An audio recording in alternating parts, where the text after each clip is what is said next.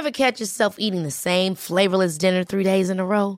Dreaming of something better? Well, HelloFresh is your guilt-free dream come true, baby. It's me, Kiki Palmer. Let's wake up those taste buds with hot, juicy pecan-crusted chicken or garlic butter shrimp scampi. Mm. Hello Fresh. Stop dreaming of all the delicious possibilities and dig in at HelloFresh.com. Let's get this dinner party started.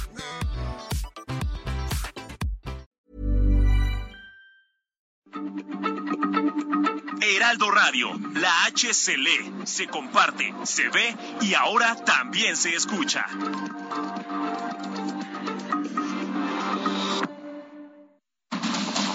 Inicia.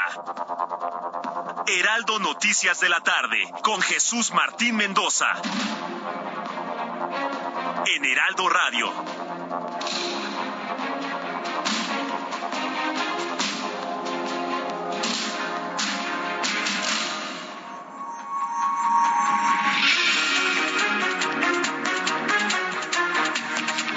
Ya son las seis de la tarde en punto, hora del centro de la República Mexicana. Bienvenidos, muy buenas tardes. Iniciamos el Heraldo Radio de este viernes 26 de agosto del año 2022. Quiero decirle al público que nos escucha esta hora de la tarde que la Ciudad de México, si usted me escucha en otras partes del país y del mundo, está hoy viernes totalmente colapsada la Ciudad de México. ¿eh? El periférico registra fácil como unos seis o siete accidentes en carriles centrales, lo que prácticamente lo ha convertido en un gran estacionamiento, al igual que el viaducto, el circuito interior, Avenida de los Insurgentes. Está imposible circular por las calles de la ciudad, pero aún así le estoy acompañando con toda la información importante a esta hora de la tarde.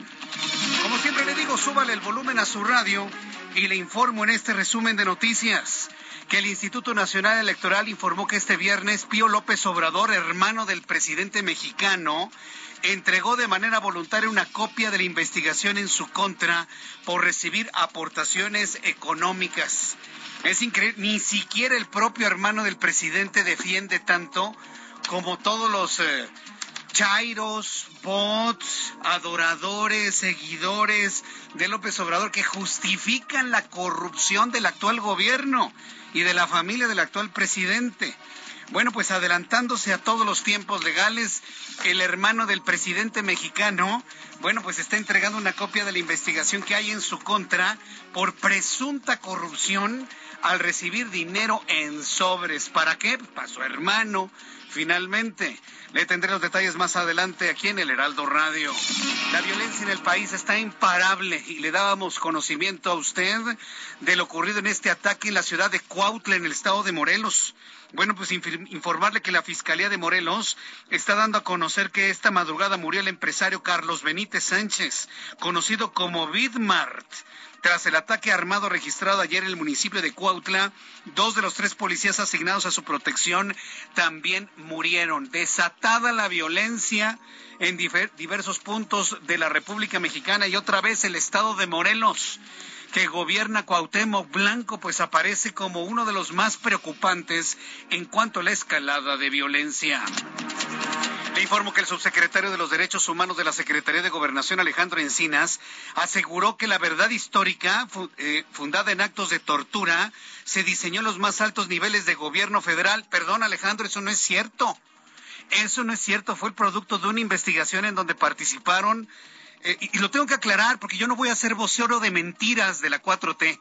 Yo, Jesús Martín Mendoza, me niego a ser vocero de las mentiras de la 4T. Por eso tengo que aclararlo. Lo que se sabe del caso Yotzinapa y la verdad histórica es el resultado de una investigación internacional, donde participaron especialistas argentinos y hasta austríacos. Y que me vengan a dar una declaración en la mañana para que yo ponga en mi boca mentiras para un asunto meramente electorero es verdaderamente molesto. Pero hoy Alejandro Encinas tuvo que decir eso, que no es cierto que, que fue diseñado en los más altos niveles de gobierno. Es cierto, a los muchachos los mató el crimen organizado de Guerrero y ni siquiera se atreven a tocarlos, ni siquiera eh, eh, atienden a los Abarca, que están todavía, el señor Abarca está todavía tras la reja supuestamente, ¿no? Y dice Alejandro Encinas que involucra a todas aquellas personas que participaron en las reuniones de la presidencia de Enrique Peña Nieto. Eso es una mentira flagrante. El que hayan usado a los muchachos como carne de cañón, porque para eso sirve la normal de Ayotzinapa, la Isidro Burgos, para choques políticos, los agarran los chavos y los llevan para hacer choques políticos, y eso lo llevaron, se los llevaron a un territorio enemigo del narcotráfico y por eso los mataron. Por eso los mataron. Eso no fue un diseño en la administración de Enrique Peña Nieto, eso no es cierto. Es una gran mentira. Sobre todo, se lo digo, quienes llevamos el seguimiento de esa gran investigación que alcanzó niveles internacionales. Se encontraron huesos calcinados. ¿Y eso quién lo confirmó? ¿Peña Nieto? No, hombre. Lo confirmaron los especialistas austriacos de la Universidad de Innsbruck. Pero eso no se lo va a decir esta administración que busca un efecto político electorero rumbo al 2024. Qué pena me da Alejandro Encinas que esté tan amenazado para no defender la verdad que estoy informando. Pero bueno, eso dijo hoy en la mañana. Y el problema es que la mayoría de la gente le cree ese tipo de imprecisiones. En fin, bueno, pues ya platicaremos de eso más adelante. Mientras tanto, la farmacéutica moderna le adelanta en este resumen de noticias, señaló a Pfizer y BioNTech por copiar de manera ilegal la tecnología que permite que la vacuna contra COVID-19 de ARN mensajero sea eficiente, tecnología que estaba patentada desde 2016 por la firma moderna. Ya pasaron dos años de vacunas y ahora pues ya empezaron los líos económicos entre las firmas cuando habían dicho que no había problemas con las patentes, de que se iban a liberar las patentes para que todo el mundo hiciera vacunas y estuviéramos todos protegidos. Pues ahora Moderna le reclama a Pfizer que le ha pirateado su invento. También es una noticia importante que platicaremos más adelante aquí en el Heraldo Radio.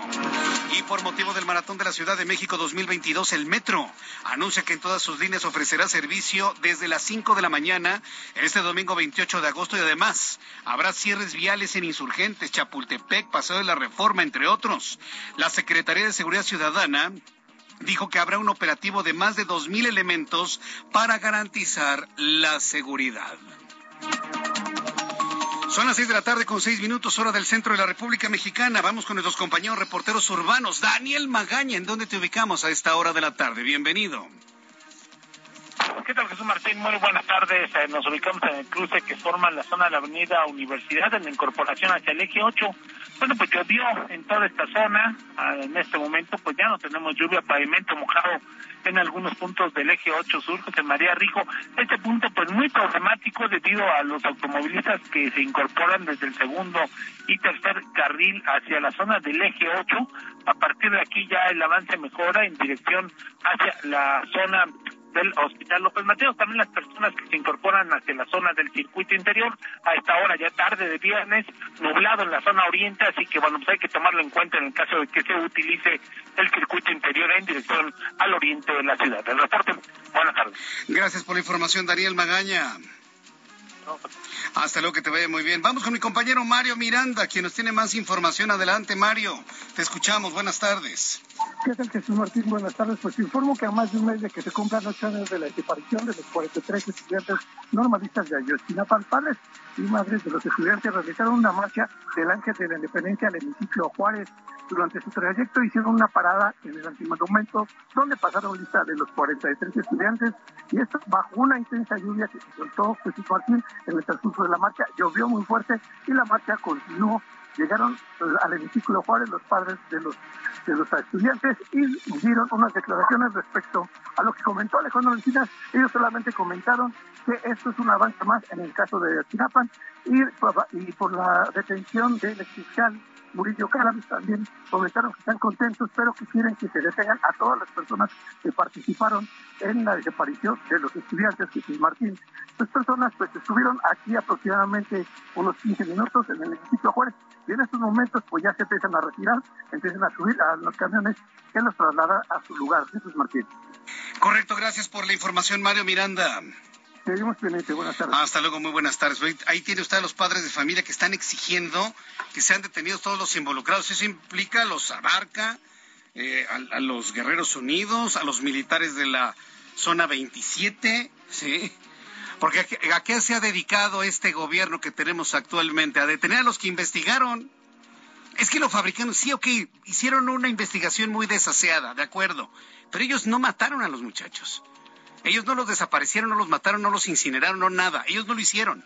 Ni lo hizo Cerón de Lucio, ni lo hizo Jesús Murillo Caram, ni el presidente Enrique Peña Nieto. Ellos no lo hicieron que taparon que posiblemente hicieron una mala investigación, podemos estar de acuerdo. Pero de ahí a que hayan sido los autores materiales intelectuales, eso no es cierto. Eso es una mentira y lo que siempre le he dicho es que no insulten la inteligencia de la gente. Es lo único que les pedimos, no insulten nuestra inteligencia, nada más y nada menos. Las seis de la tarde con nueve minutos y el termómetro marca 22 grados. El amor inspira nuestras acciones por México. Reforestando la tierra, reciclando, cuidando el agua, impulsando a las mujeres y generando bienestar en las comunidades. Juntos somos Coca-Cola y contigo el amor multiplica. Y cuando el reloj marca las seis con diez, vamos a revisar lo que sucedió un día como hoy, 26 de agosto, en México, el mundo y la historia. Abraham Arreola. Amigos, bienvenidos. Esto es un día como hoy en la historia, 26 de agosto, 1665. En Alemania, el astrónomo aficionado Abraham Hill descubre el cúmulo estelar M22 en la constelación de Sagitario. 1789. En Francia, en el marco de la Revolución Francesa, la Asamblea Nacional Constituyente aprueba la Declaración de los Derechos del Hombre y del Ciudadano. 1961, Birmania se convierte en la primera república budista del mundo. Y 2017, en Las Vegas, Nevada, en Estados Unidos, se dio la pelea entre el boxeador estadounidense Floyd Mayweather y el luchador de MMA, de origen irlandés, Conor McGregor, que de hecho la pelea estuvo muy me. Pero, dato curioso, marcó el retiro definitivo de Mayweather en el boxeo profesional, rompiendo el récord de 50 victorias consecutivas y cero derrotas. Para los puristas le llamamos Floyd Mayweather Jr., ya saben, porque no falta el que diga, es que tiene un tío, pues sí, cierto. Y para los que querían saber si hay algún día que celebrar, pues hoy es el Día Internacional contra el Dengue, así que muchos aplausos y maten esos mosquitos y también eviten estancamientos de agua. Pero también es el Día Internacional del Actor. Amigos, esto fue un día como hoy en la historia. Muchas gracias. Gracias. Día Mundial del Actor. Muchas gracias, Abraham Arreola, por recordarnos esto. Hay grandes actores mexicanos, por supuesto, y grandes actores internacionales.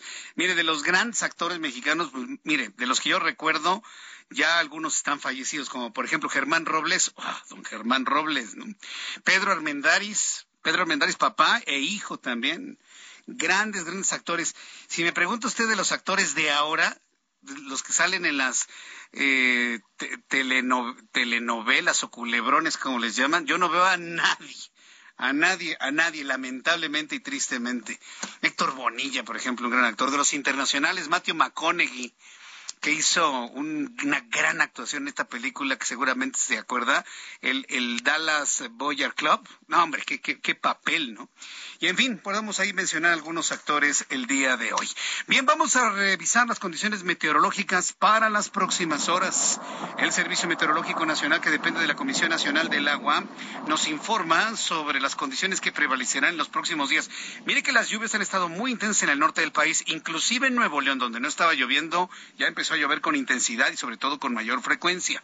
El Servicio Meteorológico Nacional informa que durante esta noche y madrugada del sábado se pronostican lluvias puntales intensas que podrían generar deslaves e inundaciones en zonas de Sonora, Chihuahua, Durango, Sinaloa, Nayarit, Jalisco y el estado de Chiapas es decir, parte del norte, todo lo que es la costa del Pacífico mexicano, sur y sureste del país. La onda tropical número 24 recorre el centro y el sur de la República, interacciona con un canal de baja presión que se extiende desde el noreste hasta el centro de México y produce lluvias en Guerrero, Oaxaca, Coahuila, Nuevo León, Tamaulipas, Zacatecas, Guanajuato, por supuesto Estado de México, Morelos y la capital del país. Observar los canales de baja presión, el monzón mexicano también actuando, manteniendo eh, húmedo todo el noroeste de la República Mexicana y la onda tropical número 24 que se desplaza sobre las costas de Guerrero y el estado de Michoacán. Con estos elementos le doy a conocer el pronóstico del tiempo para las siguientes ciudades. Amigos que nos escuchan esta tarde en Guadalajara 28 grados en este momento, mínima 17, máxima 29. Llueve con intensidad en Monterrey, Nuevo León, amigos en Monterrey que nos escuchan en digitales. Está lloviendo en Monterrey, qué bueno, ¿eh? Qué bueno que esté lloviendo. 23 grados en este momento en Monterrey. Mínima 23, máxima 31. En Tijuana, Baja California, completamente despejado cuando son las 4 de la tarde con 14 minutos. 26. La temperatura mínima 19, máxima 28. En Mérida, Yucatán, medio nublado con 26. La temperatura mínima 24, máxima 34. En Mexicali, 43 grados en este momento. Mañana la máxima estará en 45 grados en Mexicali, 29 la mínima. Llueve con intensidad en Oaxaca en este momento con tormenta eléctrica, 21 grados en este momento, mínima 15, máxima 27. Vaya forma de llover. También llueve con intensidad en Culiacán, Sinaloa, 24 grados en este momento, mínima 24, máxima 36. Y aquí en la capital del país, 18 grados la temperatura. Llueve ya de manera generalizada en toda la ciudad, mínima 14 y máxima 25 grados Celsius.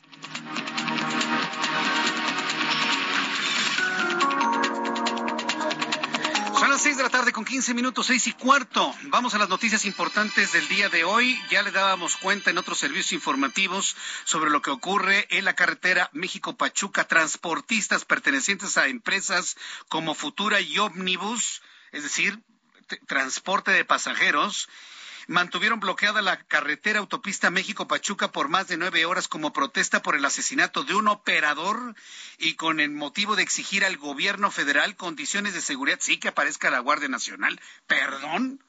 Pero usted no ve una patrulla de la Guardia Nacional en decenas de kilómetros cuando anda en las autopistas. Se lo digo por experiencia. Y les hemos, no les alcanzan. Yo conozco la forma en la que pueden tener más patrullas, para que patrullen más, dupliquen, tripliquen, cuadrupliquen la cantidad de vehículos para vigilar las carreteras y autopistas. Una sugerencia para la Guardia Nacional. Un, triplicarla sería muy bueno, cuadruplicarlo bueno.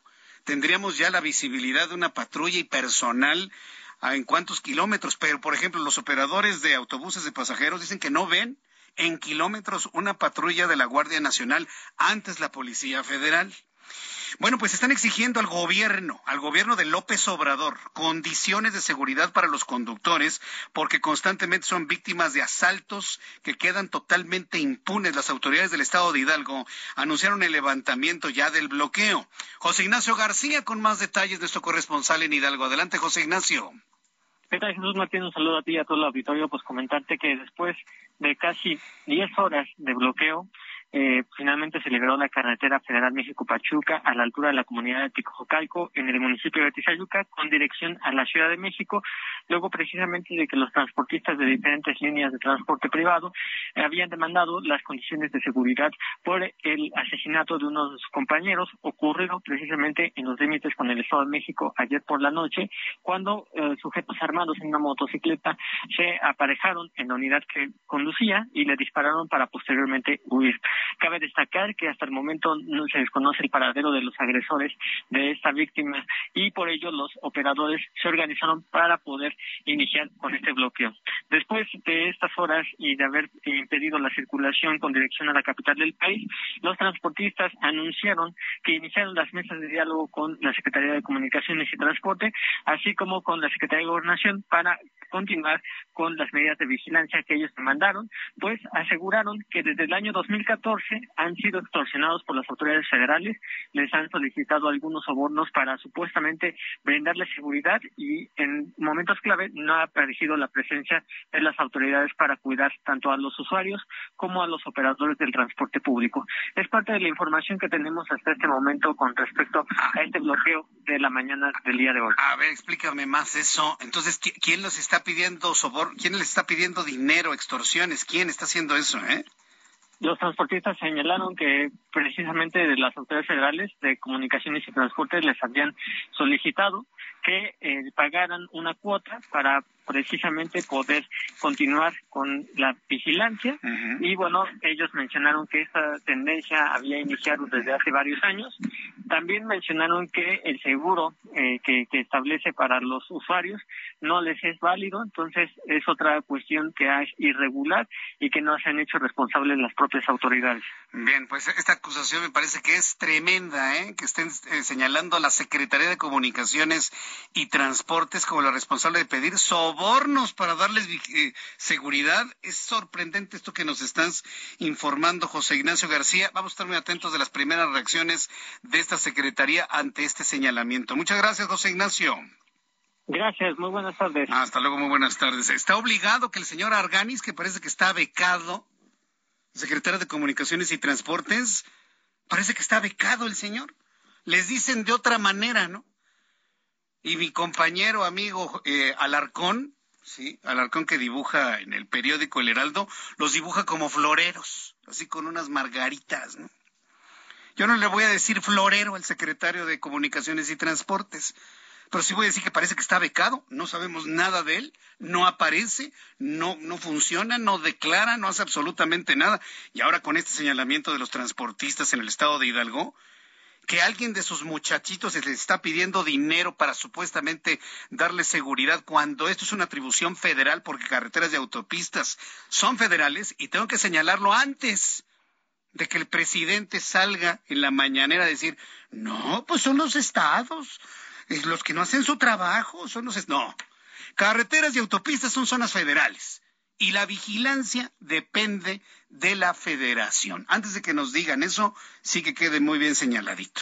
Y a ver si el lunes aparece el señor Arganis, becado, ¿no? Está con su beca ahí, este, disfruta, y no aparece, no hace ni dice nada. Hoy sí se está obligado a tener que explicar estos señalamientos de los transportistas que hoy bloquearon y de qué manera. Bien, eso por un lado. En otras noticias, Ignacio Mier, coordinador del Movimiento de Regeneración Nacional en temas de política. Escuche usted esta noticia. En la Cámara de Diputados dio a conocer que próximamente se va a reunir con el consejero presidente del INE, del Instituto Nacional Electoral, Lorenzo Córdoba. No que no. No que no, pues claro, tienen ellos que reconocer a la institución ciudadana que organiza elecciones. Dice Ignacio Mier, el morenista en la Cámara de Diputados, que van a discutir el presupuesto sin importar si la reforma electoral sea aprobada o no. El legislador Mier dijo que esta reunión ocurrirá después de que la Secretaría de Hacienda presente el paquete económico. Jorge Almaquio, con más información. Adelante, Jorge, gusto en saludarte. Buenas tardes. Amigos del Heraldo Radio, así es, independientemente de que haya reforma electoral, Morena en la Cámara de Diputados acotará desde el presupuesto las funciones del Instituto Nacional Electoral. Ignacio Mier, coordinador de Morena en San Lázaro, indicó que próximamente se reunirá con el titular del INE, Lorenzo Córdoba, para revisar diversos rubros del gasto público, a lo que señaló hay buena disposición del consejero para hacerlo. Y hacer una revisión profunda al gasto operativo del Instituto Nacional Electoral. Lo vamos a iniciar desde este presupuesto, ya lo comentamos, lo voy a platicar de manera personal, así quedé con él, con Lorenzo Córdoba. Él está en la disposición de hacer una revisión de varios capítulos del gasto, donde nosotros consideramos que hay exceso, que hay duplicidad, que no hay uso, no hay un uso racional de los recursos y que sí hay mucho dispendio. Previo al inicio de los trabajos de la plenaria de los diputados federales de Morena, Mier Velasco expuso que lo que buscan es un órgano electoral absolutamente autónomo de todo tipo de intereses. Nosotros queremos a un INE absolutamente autónomo, de todo, de partidos políticos, de grupos pseudoacadémicos, que sea un instituto de los ciudadanos, que la democracia no sea costosa y que los consejeros que integren el Instituto Nacional Electoral y de Consulta sean absolutamente ciudadanos electos por el pueblo. Ignacio Mier indicó que conforme a los estados de cuenta que tiene conocimiento la Cámara de Diputados, el INE tiene en este momento cerca de dos mil millones de y de ellos 500 millones de pesos son para liquidaciones cuando el personal del Instituto Nacional Electoral, incluidos los consejeros, son servidores públicos que tienen garantizada su seguridad social a través del ISTE como cualquier médico, cualquier enfermera o cualquier maestro. Sobre el encuentro con Lorenzo Córdoba, precisó que tras el inicio del periodo ordinario, los primeros días de septiembre comparecerá el secretario de Hacienda para presentar el paquete económico y los lineamientos generales de la política económica y después de ello se sentará a platicar con él. El reporte que les tengo. Buenas tardes. Gracias, que te ve muy bien a nuestro compañero reportero. Asignado precisamente esta información en la Cámara de Diputados. No sé por qué tengo la impresión de que me lo van a regañar al diputado. No sé por qué le van a echar un teléfono así. Oye, ¿tú por qué te vas a reunir con Córdoba, eh? no sé por qué tengo la impresión de que a la mera hora no va a haber tal reunión. No sé, ya sabe. Me encanta pensar mal y con esta forma de gobierno actual, pocas veces me he equivocado en ese tipo de percepciones. No, te, no sé por qué lo van a regañar si no es que ya le pusieron una pela de esas de esas buenas. Pero en fin, ojalá y el diálogo entre el legislativo y el Instituto Electoral se lleve a cabo. Ojalá. Después de los anuncios, vamos a ir hasta el estado de Puebla, en donde nuestros compañeros corresponsales nos han informado de la, de la explosión en una toma clandestina en Amozoc. Ese asunto de que ya no hay guachicol es una redonda mentira. Es más, hay más guachicol que antes. Regresaremos con esta información después de los anuncios y le invito para que me escriba a Twitter, arroba Jesús Martín MX, YouTube, canal Jesús Martín MX. Escucha las noticias de la tarde con Jesús Martín Mendoza. Regresamos.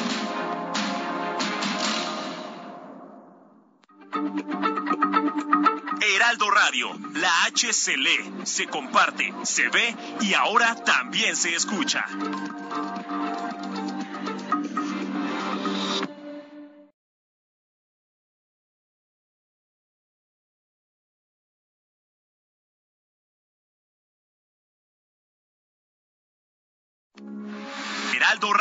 Con la H que sí suena y ahora también se escucha. Continúa Heraldo Noticias de la tarde con Jesús Martín Mendoza.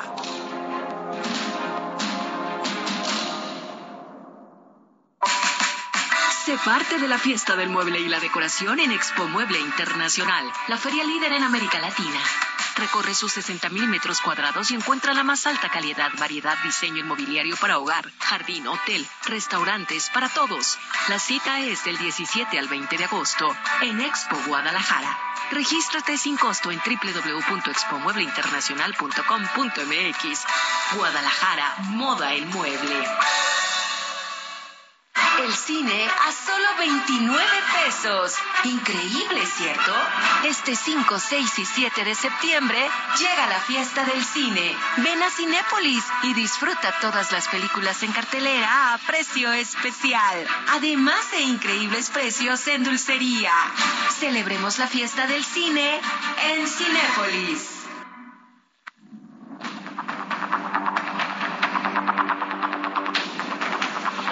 Un saludo a nuestros amigos de Cinépolis y mire qué, buen mensaje, ¿no? Sobre todo que, está, que es viernes, que se avecina el fin de semana y bueno, que seguramente usted está pensando disfrutar con la familia de alguna película. Pues vaya a Cinépolis con nuestros amigos que hoy nos están saludando a través de nuestro programa de noticias. Seis con treinta y uno, las seis de la tarde con treinta y un minutos hora del centro de la República Mexicana. Bueno, le informo que en el municipio de Amozoc, Puebla, explotó una toma clandestina que era intervenida por personal de Pemex quien presuntamente en una mala maniobra, dicen, picaron el ducto, dicen. qué casualidad, ¿no? Generando una fuga que desencadenó en un estallido afectando un radio de al menos 500 metros a la redonda. Claudia Espinosa, nuestra corresponsal, nos informa. Adelante, Claudia. Así es, te saludo con gusto a ti y a todos los amigos del Heraldo Media Group. Pues déjame comentarte que todavía en estos momentos, pues personal de seguridad física de Pemex se encuentra realizando las labores para terminar de cerrar este ducto. Hay que señalar que, bueno, pues está ya en una quema controlada debido a que todavía hay gas en esa zona y no se puede realizar los trabajos de sellado. Se tiene ya un balance preliminar de las afectaciones, por lo menos tres viviendas eh, sufrieron daños importantes en su estructura, pero se está revisando, como bien ya lo comentabas, en un radio de 500 metros. En el DIC municipal de Amozoc, eh, donde se encuentra esta comunidad de San Jacinto, ya se ha dispuesto todo un albergue donde pasarán pues de la noche por lo menos unas 20 eh, familias en lo que se tiene la seguridad de que ya puedan regresar a sus viviendas y en el caso de aquellos que resultaron afectados, pues dependiendo del dictamen que haga Protección Civil Estatal. Se había hablado en la mañana de que, bueno, pues trabajadores de Pemex podrían haber resultado lesionados. La Secretaría de Seguridad Pública Estatal y Protección Civil, hasta el recuento que tienen en este momento, han confirmado que no hay ni lesionados ni personas que hubieron perdido la vida y, bueno, finalmente se está comprobando si efectivamente en estos eh, labores que realizaban trabajadores de Pemex hubiera podido suceder este estallido. La situación pues se encuentra con el resguardo en este perímetro de 500 metros por Guardia Nacional y los trabajos a cargo de Pemex para finalmente pues ya sellarla por completo. Es la información que te tengo hasta este momento. Muchas gracias por la información, Claudia Espinosa. Muy buenas tardes. Hasta luego, muy buenas tardes. Nuestra compañera Claudia Espinosa. Vamos a conocer finalmente el dictamen final que dio a conocer Petróleos Mexicanos sobre este hecho allá en Amozoc. En otros asuntos, en el estado de Chiapas, el presidente de la República, Andrés Manuel López Obrador, arrancó hoy viernes su plan para instalar 2.800 torres y antenas de comunicación en todo el país para conectar con Internet al 82% de la población en México antes de que termine su sexenio en el mes de septiembre de 2024. Busca, pues, de alguna manera replicar, hay que decirlo, el programa exitoso en la Ciudad de México. El programa que ha impulsado, bueno, que empezó desde la anterior administración, pero que ha impulsado con intensidad la actual administración capitalina de Claudia Sheinbaum para tener internet gratuito prácticamente en toda la Ciudad de México, lo quiere replicar de manera nacional el presidente mexicano. ¿Lo logrará? Sí, porque el país no es la Ciudad de México, ¿eh? Eso también nos debe quedar claro. Iván Saldaña, reportero del Heraldo Media Group, nos informa. Adelante, Iván. Jesús Martín, ¿qué tal? Muy buena tarde. Te saludo con mucho gusto desde Tuxtla Gutiérrez en Chiapas, donde se llevó a cabo pues eh, el arranque de esta gira eh, y pues para llevar a cabo este proyecto de instalación de las antenas el mandatario federal pues inició esta gira de tres días, Jesús Martín, va a estar en seis entidades federativas. El día de hoy ya estuvo en dos, en Chiapas y en Veracruz, para pedir la ayuda de los trabajadores de la Comisión Federal de Electricidad. Los llamó, y son sus palabras, a ser patria, pues dice a favor del pueblo, instalando estas antenas. Escuchemos parte de lo que dijo el presidente esta tarde aquí en Tuxtla Gutiérrez, Chiapas. Entonces, Vamos a hablar de 2.800 en una primera etapa. Y si tenemos tiempo y nos aplicamos, vamos al 100%. Aquí en Chiapas se necesita muchísima comunicación. El presidente estuvo acompañado en la zona de distribución de la CFE en Tuxtla Gutiérrez de 610 trabajadores de la CFE de la región de Chiapas, Tabasco y Oaxaca, a quienes les hizo este llamado Jesús Martín el día de mañana, ya después de haber visitado hoy Chiapas y Veracruz, el día de mañana va a estar en el Estado de México, en Jalisco, y posteriormente el día domingo cierra en Sinaloa y en Nuevo León. Eh, el presidente pues también aprovechó para reiterar frente a los empleados de la CFE que ante los cuestionamientos de Estados Unidos y Canadá sobre la política energética de México bajo el TEMEC, confía, el presidente que van a haber acuerdos como lo vieron con el entonces presidente Donald Trump y dice ahorita también con el presidente eh, Joe Biden. Pero bueno, eh, solamente por otra parte, Jesús Martín, en este evento también, en este evento masivo, del presidente, el director de la Comisión Federal de Electricidad, Manuel Barlet, pues utilizó el humor negro para presentar por sección, es decir, la sección de CPE distribución a los empleados de CPE generación eh, y a los demás, pues utilizó el humor negro para presentarlos, a los electricistas se refirió a algunos, a los que, a los de distribución, dice como mugrosos a los trabajadores que pues están en el campo y se suben a los postes y torres de energía. Escuchemos cómo lo dijo esta tarde también el director de la CFE suministro básico, señor presidente, se distingue porque andan con corbatita, camisa, saquito, frente a los mugrosos de este lado que se suben y se bajan. Pero también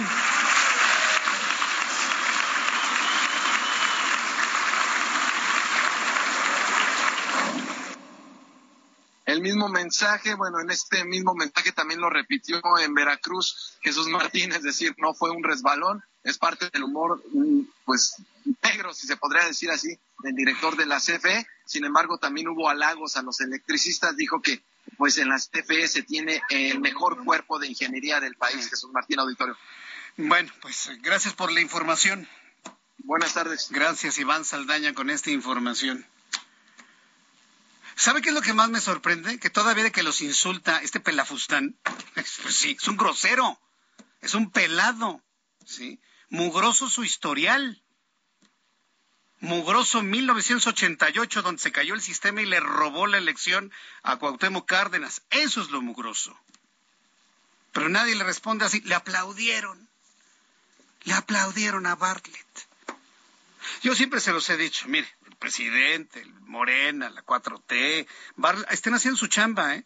Están haciendo, ¿cuál es su chamba? Apropiarse de México y crear un nuevo maximato y ser el nuevo PRI y estar en el poder 80, 100, 150, 200 años. Ellos están haciendo su chamba. Y por lo que he visto la están haciendo muy bien, para dolor de muchos mexicanos. Aquí el problema es la sociedad. Cuando una sociedad le aplaude a un tipo que les dice que son una bola de mugrosos y le aplauden, el problema no es el que tiene el historial mugroso como es el señor Bartlett. No, el problema no es él, el problema es la sociedad. Una sociedad que está dispuesta a aplaudir que les digan mugrosos, aplaudir que les digan corcholatas, aplaudir que les digan como les digan. Ahí es donde está el problema. Yo ya no veo el problema en López Obrador, ni en Bartlett, ni en... Ellos están haciendo lo que tienen que hacer. El problema es la sociedad. Una sociedad que se deja insultar. Pobres trabajadores de la CFE. Yo le puedo asegurar que muchos están agraviados, están enojados. Ahí en el estado de Veracruz. ¿Cómo es posible? ¿Cómo es posible? No se dejen insultar, de verdad. Y sobre todo por un hombre que tiene un historial idem.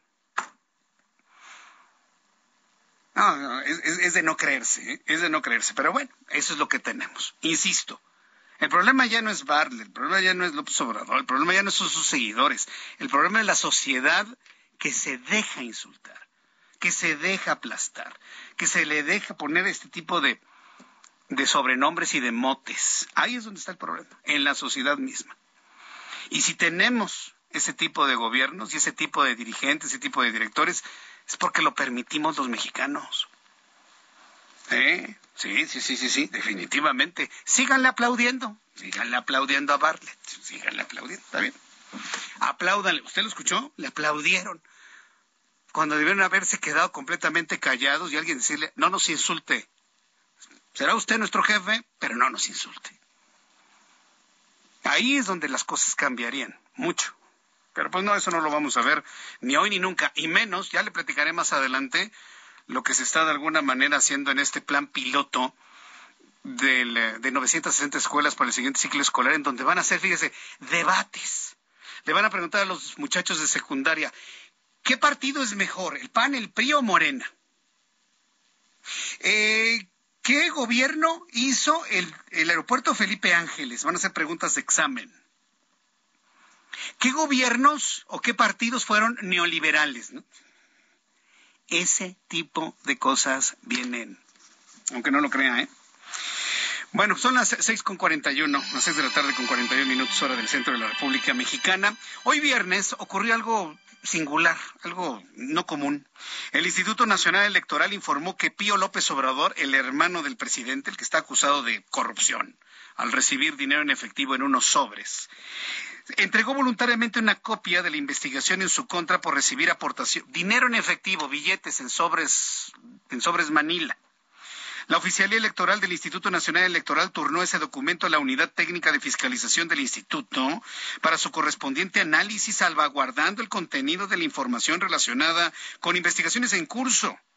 Ayer el presidente López Obrador dijo que él y su hermano no son corruptos y que aunque no acudirá, acudiría a declarar a la Fiscalía General de la República por el caso, sí podría enviar un texto. Y finalmente, bueno, pues lo presentó el hermano del presidente, que busca pues lavarse de un evidente y clarísimo caso de corrupción, de conflicto de interés, de dudas sobre el manejo de los dineros, del destino de ese dinero en efectivo, en los tiempos donde hoy el manejo del efectivo siempre está cuestionado. A usted y a mí nos piden que las transacciones mayores a cinco mil pesos, quince mil pesos como máximo, sean revisadas por la Secretaría de Hacienda. Si usted retira esa cantidad o retira una cantidad o deposita una cantidad en efectivo superior a estas, ya se activan los protocolos de revisión en Hacienda. ¿Por qué no se activa un protocolo de revisión al hermano del presidente? ¿Cómo que por qué? Si a usted y a mí nos fiscalizan cómo movemos nuestras cuentas bancarias y los efectivos o transacciones que hacemos. ¿Por qué al, al hermano del presidente no? Es pregunta, ¿eh? Entonces, bueno, pues ahí está ese asunto. ¿Qué va a pasar con ese documento? Pues ya estaremos atentos de las reacciones del propio Instituto Nacional Electoral. Y tras ser cuestionado sobre la petición de familiares de los 10 mineros atrapados en la mina del Pinabete en Sabinas, Coahuila, quienes piden que renuncie Laura Velázquez, coordinadora nacional de protección civil, esta mañana el presidente mexicano dijo que pedir renuncias por la tragedia ocurrida en la mina es politiquería, así lo comentó y ya le dijo a la gente que no va a quitar de su cargo a la responsable de protección civil. Sí, pero eso ya es politiquería. Estamos hablando de, de lo que está sucediendo. La instrucción es que no eh, nos demos por vencidos no va a suceder lo de pasta de concho que se decretó que no había ya ninguna posibilidad de recuperar a los niños. Nosotros no, ahí vamos a estar. Está malísimo el presidente. Ayer le dije, ¿qué le notó? Ah, pues sí, hoy amaneció peor. Tiene laringitis. Y si nos vamos al protocolo de la Secretaría de Salud, porque no nada más se lo han dicho los médicos que hemos entrevistado, hasta el propio Hugo López Gatel, fíjese, eh, tomando con mucha precaución la fuente que le estoy diciendo, sí, porque si no, no se le cree nada. Pero hasta Hugo López Gatel ha dicho que todo lo que en este momento sea una enfermedad en vías respiratorias es sospechosa de COVID, todo. Lo que tiene el presidente es COVID bajo el propio criterio de la Secretaría de Salud. Esperemos que se recupere pronto. Esperemos que se recupere pronto y para el lunes pues ya tenga su voz completamente normal. Pero ahí está finalmente lo que ha planteado el presidente de la República, que no va a ocurrir lo mismo que en pasta de concho, así dijo. Conchos que no va a ocurrir lo mismo y que los van a rescatar, aunque se haya hablado de un año completo. Tengo en la línea telefónica a Ernesto Cabral, súbale el volumen a su radio, corresponsal en Coahuila, familiar de uno de los mineros atrapados en el pozo de Sabinas. Estimado Ernesto Cabral, me da mucho gusto saludarte y compártenos cómo les cayó la noticia de un año para recuperar a sus familiares, Ernesto. Jesús Martín, como un mazazo en la cabeza, como un baño de agua fría y la, desilusión completa porque créamelo que había personas todavía que esperaban un milagro. Y desgraciadamente eh, pues esto ya ya estamos hablando ya de rescate de, cuerpos no no de, rescate de mineros con vida desgraciadamente eh, nunca hicieron caso acerca de las indicaciones que los mismos mineros eh, que tienen toda la experiencia y toda la vida trabajando en las minas les indicaban. Ella, la Coordinadora Nacional de Protección Civil, siempre dijo, no señores, yo traigo gente mucho, muy experta, conocedores del tema y sus opiniones aquí nomás no. Vámonos para afuera. ¿Sabes lo que pasó el día de ayer? El día de ayer eh, que nos dieron la noticia, inmediatamente en la tarde empezaron a recoger campamentos y a decirle prácticamente a la gente con, e, con detalles de, no se los dijeron directamente, pero empezaron a quitar el campamento de comida, empezaron a quitar los sanitarios, empezaron a retirar eh, situaciones de, las cuales son necesarias en un campamento de estos y pues eso dio a la pauta de que desgraciadamente ya les valía tres cacahuates eh, el rescate.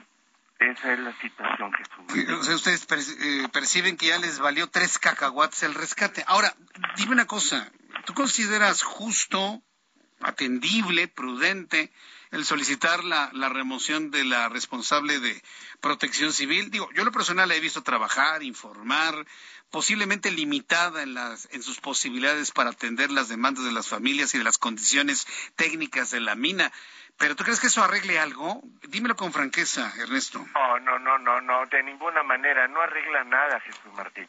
Yo fui coordinador regional de protección civil a, nivel región carbonífera. A mí no me dieron ni una hoja de máquina para desempeñar mi labor. Esa la puse en mi bolsa, esa la, la, la puso mi familia. Si yo necesitaba ir a alguna parte, yo iba a pie, sin una unidad. Entonces ella que tiene toda la la, la, la infraestructura y los viáticos, porque está en un hotel de lujo, de, de, de cinco estrellas, y está almorzando, comiendo y cenando platillos de, de gourmet. Ella no sabe la necesidad que está pasando acá. Entonces, si ella que tiene todo no se movió, pues imagínate. En nuestros tiempos cuando yo fui coordinador regional de protección civil a mí no no nos, no nos faltó corazón para hacer las cosas. A ella le dieron todo pero le faltó el corazón que nosotros teníamos para haber eh, efectuado eh, las cosas Jesús Martín pues el asunto es es muy triste. ¿Qué, dicen las familias que tú has podido conocer en este momento? ¿Qué, ¿Cómo reaccionan ante esto? Pero sobre todo el efecto político que esto va a tener. Acuérdate que el año que entra tienen elecciones. ¿Tú, consideras que va a haber un efecto político hacia estas decisiones que han tomado? No, si ya lo estamos ya lo estamos teniendo, Jesús Martín. Ya no hay. Ahorita se cerraron infinidad de pozos de carbón se cerraron minas que estaban funcionando y ya empieza a sentirse una derrama económica que, que bajó. Entonces ya se empezó a sentir. Desde hace un mes empezaron a cerrar los pocitos, ya no hay trabajando gente en las en las minas, ya no hay eh, gente eh, pues ya lo empezamos a sentir y el, y el efecto político, el efecto político también ya se empezó a sentir porque se rumoran nombres mucho muy poderosos en la región carbonífera que están siendo afectados y que vienen a, desenlazar una una consecuencia política nefasta. Y empiezan todos a esconderse y hagas de cuenta si has visto cuando un perro es apaleado, que, que, agarra la, la, la, cola y la mete entre las patas. Así andan los políticos en la región carbonífera. Sí, Oye, ahora que hablas precisamente de esos rumores, por ahí me dijo un pajarito, por ahí me dijo, como, como dice el de Venezuela, me dijo un pajarito que les estaban ofreciendo 100 mil pesos de indemnización ya para que estuvieran tranquilos. ¿Es cierto o es mentira eso? Se habló de una indemnización, se les dijo, es bastante eh, honrosa la indemnización. Y, pues eh, yo no dudo ni tantito, pero a la familia mía me la tienen eh, prácticamente orillada, ya saben de que me entero de todo. Este, sí, sí, sí, sí hubo propuestas no solamente de eso, sino de más. Vaya, bueno, pues entonces, y obviamente no lo han aceptado, porque no, pues, no, no oye, cien mil pesos la vida de un padre, de un hermano, de un hijo, de... No, Jesús Martín, están todos bien enojados, demasiado enojados. Estamos eh, en una situación, me pongo a verlo desde la barrera, desde acá, desde lo alto, pongo, me pongo a ver todas las cosas y a analizar, he tenido mucho tiempo este porque también estuve eh, hospitalizado por la cuestión de que no comía, no dormía y, pues mi cuerpo es es vulnerable también. En el hospital me puse a analizar y a ver todas las cuestiones y hasta ya me llevaban todos los, los, los, los dimes y diretes y todo lo que se decía. Y fue algo tan extraordinario que yo me quedo sorprendido verdaderamente de todo lo que se, se manejó y todo lo que se está haciendo. Pero vuelvo a decirte, por el lado emocional, la familia está completamente deshecha, completamente deshecha, Jesús Martín. Ya no hallamos ni cómo a, nos dé el sol, vaya. Bueno, pues vamos a ver qué, qué, qué, pinta la próxima semana. Por lo pronto, pues ya parece que esto ya lo, lo pospusieron para seis meses, un año. Y pues llevemos el seguimiento de esto, estimado Ernesto Cabral, y como siempre, yo siempre aprecio mucho el que nos tomes la llamada telefónica, nos compartas. Eh, pues ahora, mira, con yo no sabía esto, ¿eh? De que había sido responsable de protección civil de la zona carbonífera. No, no sabía. No, no, no sabía. Nos has platicado muchas historias, ¿no? Y hemos reído, hemos llorado juntos, hemos... Eh, muchas cosas a lo largo de los últimos años, pues esto nos va a dar pues tela de, de dónde cortar por mucho tiempo más. Exacto. Mi querido Ernesto, muchas gracias por tu información desde Coahuila. Muchas gracias. Gracias, Jesús Martín, y agradecerte todo el apoyo que he recibido de ustedes, que ha sido extraordinario, de veras, y, mucho, muy fuerte, Jesús Martín. Sí. Agradecido contigo y con todo tu equipo de trabajo. espero poder tener la oportunidad de, de colaborar contigo como lo hacíamos hace años. Sí, yo, yo, espero que sí, y bueno, pues seguimos precisamente en ese esfuerzo y en esa en ese objetivo. Te envío un abrazo como siempre para ti y toda tu familia, mi querido Ernesto. Fuerte abrazo. Gracias, Jesús Martín. Igual para ti. Dios te bendiga. Igualmente, que Dios te bendiga también. Gracias. Es mi compañero y amigo Ernesto Cabral, periodista en Coahuila. ¿Usted lo recuerda? ¿Se acuerda con todo lo de pasta de conchos? No, no, mire, quienes hemos estado ya muchos años en las noticias en la tarde, no nos es como venderle chiles a nuestros amigos de Herdes. O sea, conocemos toda la información, hemos llevado el seguimiento de lo de pasta de conchos. Entonces, muchos, mucha información, mucho kilometraje hay detrás de, todo esto y bueno, pues vamos a ver qué es lo que sucede ahora en Sabinas, Coahuila. Vamos a ir a los anuncios. Después de los mensajes le tengo un resumen con lo más importante. Ya le tengo los datos de COVID-19 para el cierre de la semana. Si han bajado los datos de COVID-19 sin duda alguna. El informe de nuestros compañeros reporteros urbanos. También le platicaré sobre la verdad histórica que dicen que no es verdad. Regreso después de los mensajes. Escucha las noticias de la tarde con Jesús Martín Mendoza. Regresamos. Heraldo Radio, con la H que sí suena y ahora también se escucha.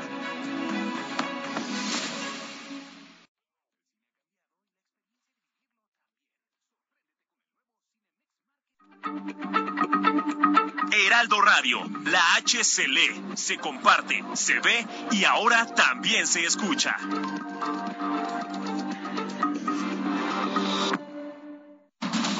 Continúa Heraldo Noticias de la tarde con Jesús Martín Mendoza.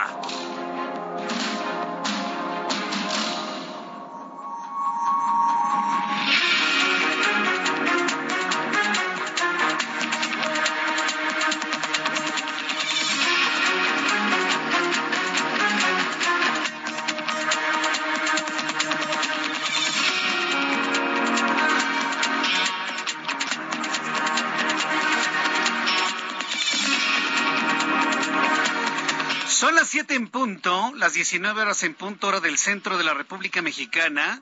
Escucha usted el Heraldo Radio con las noticias a esta hora de la tarde. Le saluda Jesús Martín Mendoza y le presento un resumen con lo más destacado que ha ocurrido en las últimas horas. Quiero informarle en primer lugar que la Fiscalía del Estado de Morelos dio a conocer que esta madrugada murió el empresario Carlos Benítez Sánchez, conocido como Bildmart, tras un ataque armado registrado ayer en Cuautla, Morelos. Dos de los tres policías asignados a su protección también fallecieron. Más adelante le tendré detalles y más información con nuestro corresponsal en el estado de Morelos. En más de este resumen de noticias, conversé hace unos instantes con Ernesto Cabral. Él es periodista, corresponsal en Coahuila, familiar de un minero atrapado en Sabinas y hoy nos enteramos que fue también responsable de protección civil en la región carbonífera del estado de Coahuila. Bueno, pues Ernesto Cabral nos compartió en entrevista que a las autoridades regionales de protección civil ya no les importa el rescate de los cuerpos de los mineros después de la noticia del tiempo de demora del rescate. El periodista Ernesto Cabral nos dijo que la coordinadora de protección civil le faltó corazón en el tema del rescate de mineros porque no sabe la necesidad de lo que ocurre en la zona del desastre. Esto fue lo, de que, lo que declaró el periodista Ernesto Cabral. El día de ayer eh, que nos dieron la noticia, Inmediatamente en la tarde empezaron a recoger campamentos. Eh, no se los dijeron directamente, pero empezaron a quitar el campamento de comida, empezaron a quitar los sanitarios, empezaron a retirar eh, situaciones de, las cuales son necesarias en un campamento de estos y pues eso dio a la pauta de que desgraciadamente ya les valía tres cacahuates eh, el rescate. Entonces ella que tiene toda la, infraestructura y los viáticos, porque está en un hotel de lujo y está almorzando, comiendo y cenando platillos de, de gourmet, ella no sabe la necesidad que está pasando acá. Entonces, si ella que tiene todo no se movió, pero le faltó el corazón. Así lo dijo Ernesto Cabral, les valió tres cacahuates el rescate de los mineros, es lo que observan los familiares de los mineros atrapados y lamentablemente seguramente muertos al interior de la mina. También le informo que la Secretaría de Salud dio a conocer un descenso en los casos diarios de COVID-19 al reporte de 6.151 nuevas infecciones en las últimas 24 horas. En materia de defunciones, se contabilizaron 48 a consecuencia del coronavirus. Casos activos, ¿se acuerda que andábamos en 200 mil. Bueno, ya son, son muchos todavía, pero ya no son 200 mil, son 38 mil 875. Le informo, mucha atención a quienes van a realizar vuelos desde y hacia la Ciudad de México. El Aeropuerto Internacional de la capital del país informó este jueves que se acordó la recomendación para disminuir temporalmente de 61 a 52 el número de vuelos por hora en los horarios saturados en la terminal aérea. A partir del 31 de octubre entre las 7 de la mañana y las 11 de la noche se va a implementar la reducción de operaciones. Si a usted le cancelan su vuelo y le salen con que es que ahora va a salir desde desde la base militar de Santa Lucía, usted es el último que toma la decisión, usted es el consumidor. Y si usted no está de acuerdo en que ahora su vuelo salga desde el Estado de México, tiene, tiene todo el derecho de cancelar y que le devuelvan su dinero. Ah, claro, por supuesto. Ah, claro que sí. Si usted no está de acuerdo en que le muevan su vuelo a otro aeropuerto que no es de su elección, eso no lo decide un gobierno, eso lo decide usted. Yo sí se lo tengo que decir, si le mueven su vuelo, usted decide si se va a esa aventura o si pide que le cancelen el vuelo y que le devuelvan su dinero. Es su derecho como consumidor, ¿eh? Es su derecho como consumidor y apóyese en la Procuraduría Federal del Consumidor. Jorge Flores Ortega, director de Seguridad Pública del municipio de Irimbo, quien se encontraba desaparecido desde el pasado fin de semana, fue localizado lamentablemente sin vida junto a un acompañante la tarde de este viernes. Yeishi Morilla Villaseñor, hija de Artemio Morilla Sánchez, alcalde del municipio de Tacámbaro, en Michoacán, fue detenida en la frontera de los Estados Unidos y México. Tenía en su poder dos pistolas, 249 mil dólares en efectivo, que pretendía ingresar a territorio mexicano ocultos en un vehículo último modelo. ¿A poco no saben que los eh, estadounidenses tienen sistemas de, de, rastreo eh, electromagnético? ¿Saben lo que trae usted inclusive adentro de las, de las suelas de los zapatos, hombre?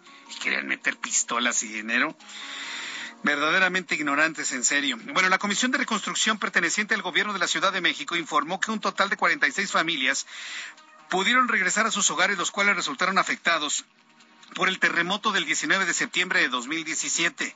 Casi cinco años se pudieron finalizar las obras de reconstrucción de estas viviendas ubicadas en Azcapotzalco. El presidente de la Reserva Federal de los Estados Unidos, Jerome Powell, sugirió que el Banco Central a su cargo seguirá subiendo la tasa hasta que la disminución de la inflación sea sostenible, incluso si eso implica afectar la actividad económica. Informo que el Departamento de Justicia de los Estados Unidos solicitó la autorización del registro de la vivienda en Florida vida de Donald Trump tras descubrir que el expresidente había tenido en esa mansión, allá la de Maralago, y club social de cara al Atlántico, y que durante su mandato llamó la Casa Blanca de invierno, por lo menos 25 documentos, dicen que de máximo secreto. Pues cuál secreto, hombre, si ya lo conocemos ahora, todo lo que contienen esos papeles. En noticias internacionales, en este resumen le informo que en Israel fue descubierta una mansión que hace 1200 años en el desierto de Negev los arqueólogos encontraron los restos de la construcción muy cerca de una mezquita construida en el mismo período y la describen como una lujosa vivienda rural. Indican que la construcción tenía un vestíbulo con suelo de mármol, paredes decoradas con muchos detalles en pintura. Un descubrimiento arqueológico de incalculable valor que hoy se informa por parte de las autoridades, las autoridades arqueológicas de Israel. La Autoridad de Antigüedades de Israel, que por cierto es una de las más importantes y capacitadas del mundo. Estas son las noticias en resumen. Le invito para que siga con nosotros. Le saluda Jesús Martín Mendoza.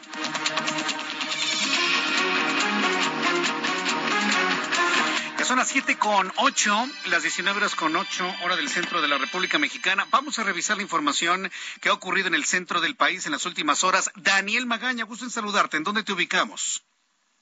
¿Qué tal, Jesús Martín? Eh, muy buena tarde. Pues nos ubicamos en la zona de Río Miscuac, este tramo del circuito interior que se incorpora pues procedente de la zona de la Avenida Revolución, sobre todo desde el Bajo Puente, para poder incorporarse hacia la zona del eje 8 hay que tener precaución en esta incorporación, ya va en aumento esta actividad vehicular, personas que se incorporan de la zona, pues también pues de las inmediaciones de Molinos hacia este puente vehicular encontrarán carga vehicular un poco más adelante en la incorporación a los carriles laterales, esto para poder ingresar hacia la zona de la avenida Universidad.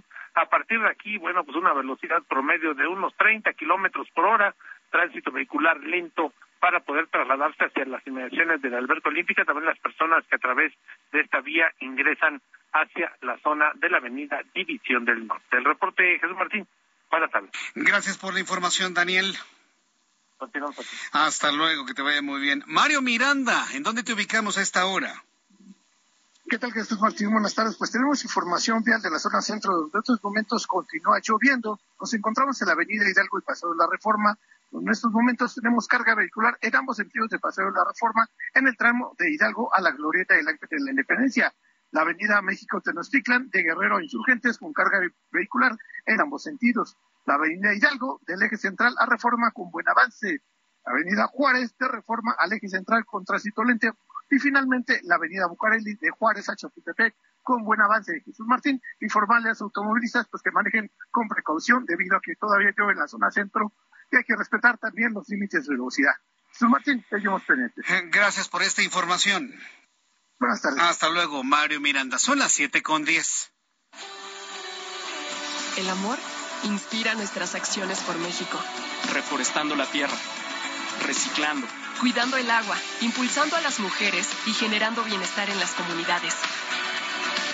Juntos somos Coca-Cola y contigo el amor multiplica. Bien, pues eh, continuamos con la información cuando son las siete con once hora del centro de la República Mexicana. Bien, informarle que un poquito más adelante le voy a platicar lo que hoy dijo el secretario, subsecretario de Derechos Humanos de la Secretaría de Gobernación. A mí la verdad me, me, duele mucho, ¿no? Porque mire, yo sí quiero a Alejandro Encinas, lo conozco desde hace muchos años fue hasta jefe de gobierno y aunque estuvo un año como jefe de gobierno, Alejandro Encinas hizo un gran papel, hizo una gran administración, es un hombre de verdadero pensamiento social, pero, pero lo tienen amarrado por todos lados. Para declarar lo que realmente ni, ni siquiera, ni siquiera se le cree.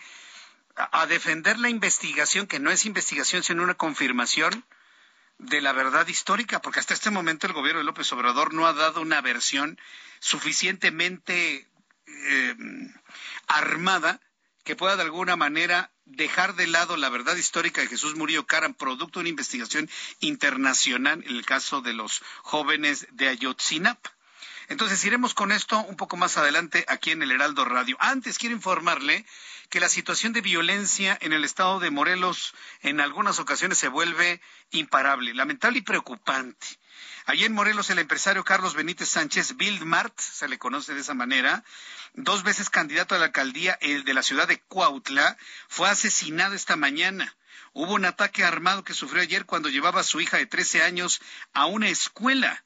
Guadalupe Flores, ella es nuestra corresponsal en Cuernavaca, Morelos, nos informa. Adelante, Guadalupe. Hola, Carlos, te saludo con mucho gusto. Buenas tardes. Te saluda Jesús Martín Mendoza, este Guadalupe. Jesús, Jesús, discúlpame, buena tarde. Eh, pues, eh, como bien lo refieres, eh, ya el candidato a la alcaldía, el ex candidato a la alcaldía de Cuautla por el Partido Socialdemócrata, Carlos Benítez Sánchez, quien ayer sufrió un ah, ataque directo, pues hoy falleció, hoy a las 5.45 de la mañana de este viernes falleció, lo confirmó la Fiscalía General del Estado ya el fiscal de Morelos, Uriel Carmona Gándara, pues dio una pequeña declaración a los medios de comunicación, dijo que hay dos líneas de investigación, o delincuencia organizada o ajuste de cuentas. Eh, Carlos Benítez Sánchez, como eh, era conocido como Gilmar, pues fue atacado a balazos la tarde de ayer en esta pues colonia, en esta avenida. Reforma es la más transitada de Cuautla y prácticamente eh, pues él recibió impactos de bala en el abdomen, y también su hija de 13 años, quien se mantiene hospitalizada en un nosocomio de aquí de la capital del estado. Dos policías eh, eh, que estaban para su seguridad fueron acribillados para intentar refregar esta agresión. Eh, él tenía tres escoltas, tres policías del Estado, porque ya había denunciado justo en las campañas políticas, en el proceso electoral del 2021, que precisamente había sido víctima de amenazas de muerte por parte de la delincuencia organizada y el Estado le había asignado ya tres elementos. Eh, dos pues murieron en este ataque y uno más eh, pues está herido, está hospitalizado también en un nosocomio de, de Cuernavaca. Y también comentarte que eh, pues eh, lo que ha el gobierno de Cuauhtémoc Blanco Bravo no ha emitido ningún comunicado de prensa, solamente ayer el mandatario estatal a través de, Twitter pues condenó esta situación. Y también el que habló fue el obispo de Cuernavaca, el obispo de la diócesis de Cuernavaca y también secretario del episcopado el mexicano, él dijo que pues es necesario, es urgente que mejore la estrategia de seguridad que implementa el gobierno de Cuauhtémoc Blanco Bravo, porque dijo esto que está sucediendo en Cuautla, pues eh, es una evidencia de que el Estado no tiene el control de la seguridad. La información.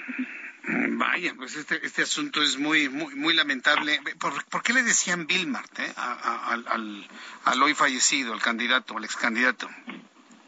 Era así por su padre. Su padre también se dedica, tiene varias empresas de, eh, venta de materiales y a su ah. padre así se le conoce. Y a él, pues, Carlos, más se le conocía al, empresario político de la región de, del oriente de, Morelos. Qué barbaridad. Lo que me llama la atención es que no haya más comentarios del gobernador de la entidad, Cuauhtémoc Blanco. Pues déjame decirte que hoy justo tuvo una eh, gira de trabajo por la región oriente, donde se el municipio de Cuautla, y no se le permitió eh, pues, entrevistarlo, no había entrevistas para los medios de comunicación pues que pudieran eh, pues, saber qué es lo que realmente está sucediendo, qué es lo que está pasando en Cuautla, porque es, efectivamente un municipio con una incidencia delictiva en los últimos meses muy alta, sobre todo en feminicidio. Recordemos el caso de Margarita, esta mujer que fue pues eh, rociada con gasolina y después quemada por, por sus propios familiares, tampoco hay detenidos y varios casos más. Sí. La, niña, ¿cómo se reporta? La eh, niña, pues, eh, tuvo impactos, es una niña de tres años, tuvo impactos de bala, fue lesionada en el abdomen. En la mañana todavía la información que nos dio el Fiscal General del Estado es que se había sometido a cirugía. Esto fue por cerca del mediodía y eh, que todavía se mantenía después de esta cirugía estable. también fue sometido a una cirugía en el, antebrazo el policía, el tercer policía que también fue pues lesionado en este, en este ataque. Gracias por esta información, Guadalupe Flores. Muy buena tarde. Ay, qué preocupante, ¿eh? Y en plena Avenida Insurgentes. Si usted conoce la, la ciudad de Cuautla, tiene dos avenidas principales. Usted entra, por ejemplo, a Cuautla, sí, lo, del, arco que le dice que es una ciudad histórica, sí, histórica por la violencia que ahora tiene, ¿no? Y usted se sigue y es este la avenida Insurgentes y luego hacia la derecha la que la lleva hacia el centro es Reforma. Reforma e Insurgentes son las vialidades principales de Coautla y la cantidad de gente que circula por esa zona hace mucho tiempo que anduve por la ciudad de Cuautla, me sorprendió. Y ahí en plena ciudad se dio ese intercambio, esa ejecución, porque estamos hablando de una ejecución, por cierto, anunciada al empresario hoy y ex candidato fallecido. Una verdadera tragedia el día de allá. Eh, eh, eh, allá en, en, Cuautla, Morelos. Vamos a entrar en comunicación con Neomí Gutiérrez, reportera del Heraldo Media Group, sobre el tema de la verdad histórica. Alejandro Encinas, hoy en la mañana, en un caso verdaderamente sorprendente, dice que no, que su investigación no tiene nada que ver con la verdad histórica. Adelante, Noemí Gutiérrez, gusto en saludarte. Hola, muy buenas tardes. Pues comentarte que Alejandro Encinas, subsecretario de Derechos Humanos, afirmó que la denominada verdad histórica del caso Ayotzinapa, que presentó el entonces Procurador General de la República, Jesús Murillo Cara, se gestó en la presidencia de la República, que en ese entonces encabezaba Enrique Peña Nieto. Aclaró que la Comisión Presidencial para la Verdad y Acceso a la Justicia del caso Ayotzinapa no son policías ni tampoco Ministerio Público. Dijo que se aporte información que permite esclarecer los hechos y será la propia autoridad la que define el alcance de las responsabilidades de los involucrados. Pero escuchemos al subsecretario Alejandro Encinas. No somos policías no somos Ministerio Público. Nosotros estamos aportando toda la información que nos permite esclarecer los hechos y será la propia autoridad quien defina eh, el alcance de las responsabilidades. Por supuesto, cuando señalamos que la verdad histórica este, diseñó en los más altos niveles del gobierno federal involucra a todas aquellas personas que participaban en las reuniones de la presidencia de la República en la discusión de estos temas y es ahí donde habrá que ubicar no solamente el diseño, sino particularmente la operación y la implementación de estas acciones, que en muchos casos hay presunción de alteración de la escena del crimen y particularmente lo que está plenamente acreditado es el haber creado una verdad fundada en actos de tortura. Y bueno, comentarte que el subsecretario defendió el informe de la comisión que se presentó hace una semana y dijo que no es lo mismo que la verdad histórica. Señaló que esa verdad se sustentó en declaraciones obtenidas con tortura a las personas detenidas, fabricación de pruebas y la manipulación de la escena del crimen. También aclaró que en este gobierno no se tortura absolutamente a nadie, a nadie, pero también se presentó un cuadro comparativo con las diferencias de ambos informes. También refutó los señalamientos de que el informe solo se basa en una fuente y dijo que este es resultado de la investigación de un grupo interinstitucional en el que están, entre otros, la Secretaría de la Defensa Nacional, de Marina, de Gobernación, de Seguridad y Protección Ciudadana, entre otras. Ya por último te comento que dijo que se mantiene diálogo con los padres de los 43 y dijo que el compromiso era presentarles primero la información y después de que la analicen tendrán una reunión con el presidente Andrés Manuel López Obrador. Hasta aquí mi reporte. Muchas gracias por la información, Noemí. Buenas tardes. Hasta luego, que te vea muy bien. Eh, imagínense que usted es padre de uno de los muchachos, y esperemos que no, y tocamos madera. Que uno, eh, uno de los muchachos desaparecidos de Ayotzinapa. Y pregunta, ¿quién mató a mi hijo? Es que los que investigaron encubrieron. Sí, pero ¿quién lo mató? No, es que ellos hicieron una investigación. ¿Pero quién los mató? No, es que ellos torturaron. Y ese es el diálogo que tienen. ¿Y sabe lo que terminan haciendo los padres de familia por una cuestión ideológica? Aceptando ese argumento. Hoy el culpable es Murillo Caram, Tomás Cerón, Enrique Peña Nieto. Y ellos se van a convertir, porque ya sabe que la estrategia de este gobierno es decir una mentira mil veces para que se convierta en verdad, la estrategia de Goebbels, ¿sí? Esa es la estrategia, decir una mentira mil veces van a pasar a la historia como que ellos fueron los que desaparecieron, torturaron, quemaron a los muchachos. Y no es cierto. Los que hicieron eso hoy ni se les menciona. Y la pregunta es, ¿por qué? Cuando son las 7.20, hora del centro de la República Mexicana, ¿a quién tenemos? En la línea telefónica, me da mucho gusto saludar a Andrea Rocha, quien es abogada de los padres de, de niños con cáncer. En este viernes también es importante abrir espacio a este tema porque va a haber una gran caravana por la salud. Quimio sí, que se va a realizar pues mañana sábado 27 de agosto. Andrea Rocha, me da mucho gusto saludarla. Bienvenida. ¿Cómo está? Eh, decirle a usted eh, que, me escucha que además de todos los temas políticos, siempre abrimos espacios precisamente para poder sensibilizarnos ante un, ante un tema como este, el del cáncer en los niños. Habría salido una publicación hace algunos días a través de las redes sociales sobre un presunto medicamento que habría estado a punto de, de entrar en caducidad ya el próximo 31, ¿ya la tenemos? 31 de agosto, pero finalmente tanto el Instituto Mexicano del Seguro Social como la Secretaría de Salud desmintieron esta información. Andrea Rocha, gusto en saludarla. ¿Cómo está? Muy buenas tardes.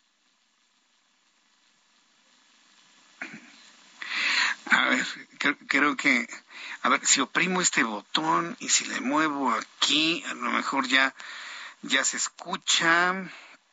Vamos a ver.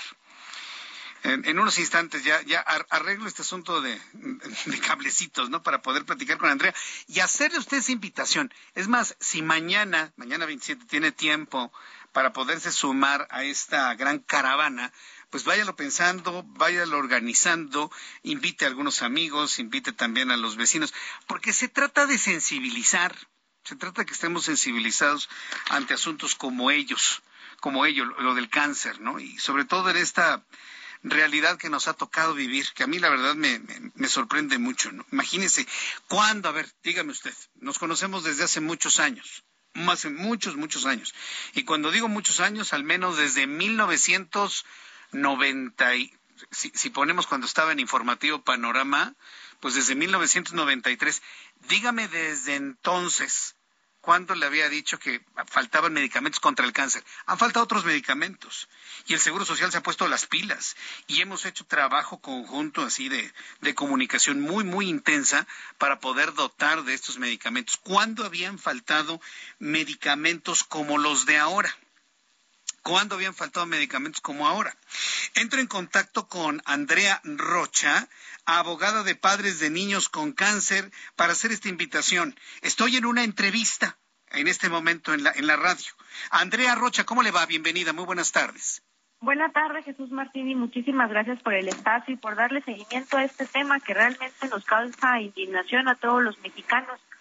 No es posible que México es el único país donde las niñas y los niños y los pacientes, porque hay que hay que hay que dejarlo claro, el desabasto es generalizado. Hay también víctimas de, de, cáncer de mama, quien también han perdido la vida pues derivado de, esta negligencia, ¿no?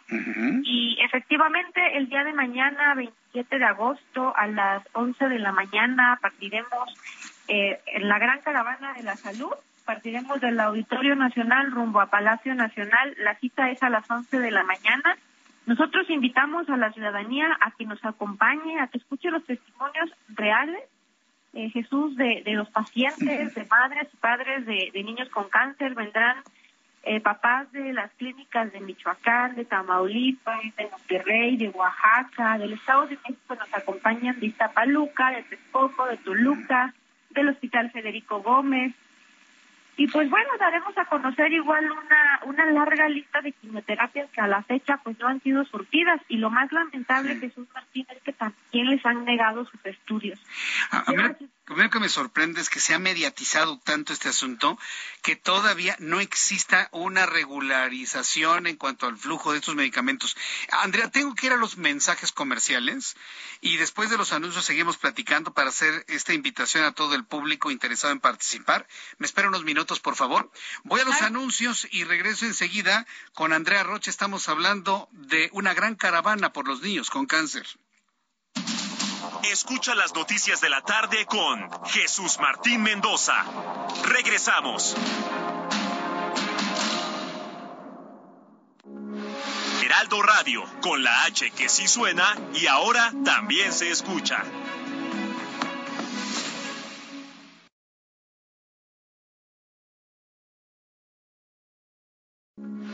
Heraldo Radio, con la H que sí suena y ahora también se escucha. Continúa Heraldo Noticias de la tarde con Jesús Martín Mendoza.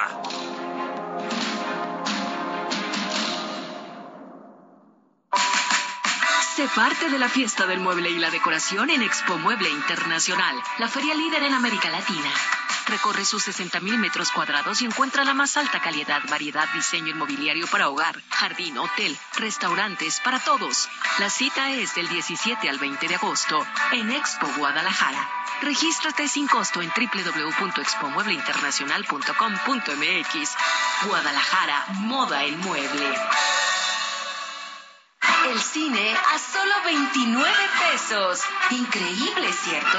Este 5, 6 y 7 de septiembre llega la fiesta del cine. Ven a Cinépolis y disfruta todas las películas en cartelera a precio especial. Además de increíbles precios en dulcería.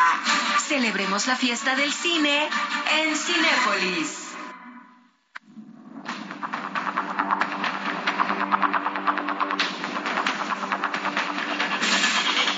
Las ya son las siete con treinta y uno hora del centro de la República Mexicana. Estamos en comunicación con Andrea Rocha, quien es abogada de padres de niños con cáncer. Sí, eh, preguntaba hace unos instantes antes de los mensajes, Andrea, a mí me parece muy sorprendente que con toda la mediatización que ha implicado todo esto, con todo lo que se ha comentado, las críticas, columnas, entrevistas, llamados, todo absolutamente, pues, sigue la escasez de medicamentos. De verdad que no doy crédito ante ello. ¿Qué, es lo que está ocurriendo? ¿Es, ¿Es un problema de abastos? ¿Es un problema de voluntades? ¿Es un... Eh, eh, ¿En dónde está el problema fundamentalmente desde su punto de vista, Andrea? Pues mira, Jesús Martín, quiero decirte que es una omisión por parte de las autoridades porque pues nos han traído nada más con cuentos y cuentos, pero nada más no solucionan la problemática. Mm, me acuerdo perfectamente bien cuando inició este tema del desabasto, mencionaron que era un problema de farmacéuticas. A la fecha nosotros no vemos una sola responsable que ya esté en la cárcel. Después mencionaron que era un tema que los iban a traer de la India, que los iban a traer de Francia, y hasta que el mismo presidente mencionó que aunque no fueran avalados por COFEPRIS. Después mencionaron que era un tema de distribución. Hay que recordar que esta administración eh, acabó con la logística de distribución de los medicamentos y firmó convenio con Birmex. La semana pasada Birmex salió a decir que ellos no tienen la capacidad para distribuir. Entonces, de por si hay un desabasto, los poquitos que llegan, lamentablemente se les caducan. Y lamentablemente es que se están perdiendo vidas de niñas y de niños y, de, y de, adultos mayores, pacientes con, eh, con cáncer de mama, hipertensos. Es muy lamentable que vayas a una clínica del IMSS, del ISTE, del INSABI y a veces no haya ni un paracetamol. Eh, me queda claro que el sistema de salud que ellos han implementado en el país es fallido y lo que nos preocupa es que tampoco hacen nada por querer solucionarlo. Hay una omisión por parte de las autoridades y la verdad es que nosotros ya estamos cansados. Ya son cuatro años yo platicaba con, con mujeres eh, que tienen cáncer de mama eh, de Michoacán y me decían, abogada, yo no me quiero morir. Porque si yo no estoy, yo soy madre, yo soy una madre soltera, ¿quién va a cuidar a mi hijo o a mi hija? Para mí, un día más de vida es un día más con mi familia. Las niñas y los niños con cáncer, que de verdad me preocupa que México sea el único país en el que las niñas y los niños pierden la vida no por sus ganas de luchar, sino por la falta de medicamentos oncológicos. Me cuesta trabajo creer que tengamos un gobierno insensible, que haya presupuesto para otras cosas, pero no haya presupuesto para medicamentos. No es posible que haya presupuesto para un estadio de béisbol y se me hace algo de verdad de manera hipócrita, porque pues cómo vas a llenar el estadio si estás tú mismo propiciando la pues la, la pérdida de vidas de las niñas y de los niños, y pues el día de mañana la gente va a escuchar testimonios reales, vienen papás de diversos estados de la República y pues qué, qué mejor que la, ciudadanía nos acompañe, créanme que es bien bonito, los papás me lo han dicho cuando se sienten respaldados por la ciudadanía, pues porque prácticamente nosotros no vemos pues la luz al final del túnel, ¿no? Hoy en la mañana el presidente mencionaba que que nos va a recibir el secretario de salud, pues yo le diría que nosotros pediríamos de manera urgente una cita con él, pero que sea un diálogo serio porque yo estuve en las reuniones con Olga Sánchez Cordero y de verdad que es bien triste llegar y solamente que los que los padres y madres de familia lean la lista de medicamentos y que no te den realmente los contratos, que no te digan qué presupuesto está asignado, cuáles son las compras para los próximos seis meses. Digo, ¿de qué sirve ir nada más a tomarnos la foto? Nosotros no queremos eso, exigimos un diálogo serio, un diálogo responsable. El presidente dice que tiene palabra y que primero el pueblo, pues que lo cumpla. Ahora, eh, es muy puntual todo esto.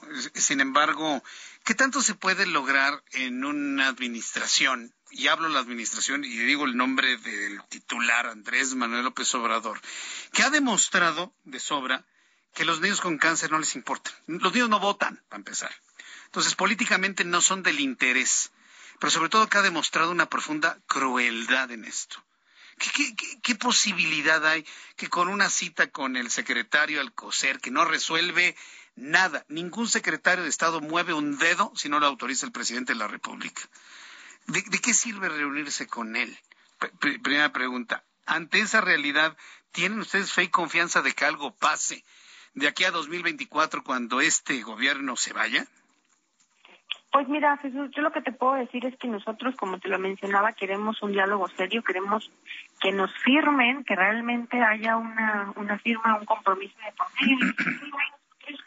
Por eso mañana vamos a salir a manifestarnos para que la ciudadanía, de verdad nosotros hemos recibido toda la solidaridad de la gente y a nosotros nos ayuda mucho porque pues sí, eh, si bien es cierto, me queda claro que las niñas y los niños con cáncer no votan, pero hemos recibido respuesta de parte de la ciudadanía y de verdad que a nosotros nos parece ya inhumano que el presidente nada más no solucione el problema. Lo que sí yo le quiero recordar es que nosotros hemos presentado ocho denuncias ante la Fiscalía General de la República, una por el delito de homicidio y otra por el delito de genocidio, y pues de alguna u otra manera en algún en, en algún momento, créeme, tal vez no sea en esta administración, tal vez en la próxima, pero nos vamos a ver en una audiencia. Eso, nuestro trabajo siempre va a ser que esas denuncias pues caminen y que no nada más les den el carpetazo. Y pues nosotros vamos a seguir haciendo protestas. Esto, esta es la primera de muchas que vamos a realizar porque no, no se vale, no es justo que más vidas sigan perdiendo la vida derivado de la negligencia de esta actual administración y derivado del cinismo del presidente. Hay que, hay, hay que ser claros.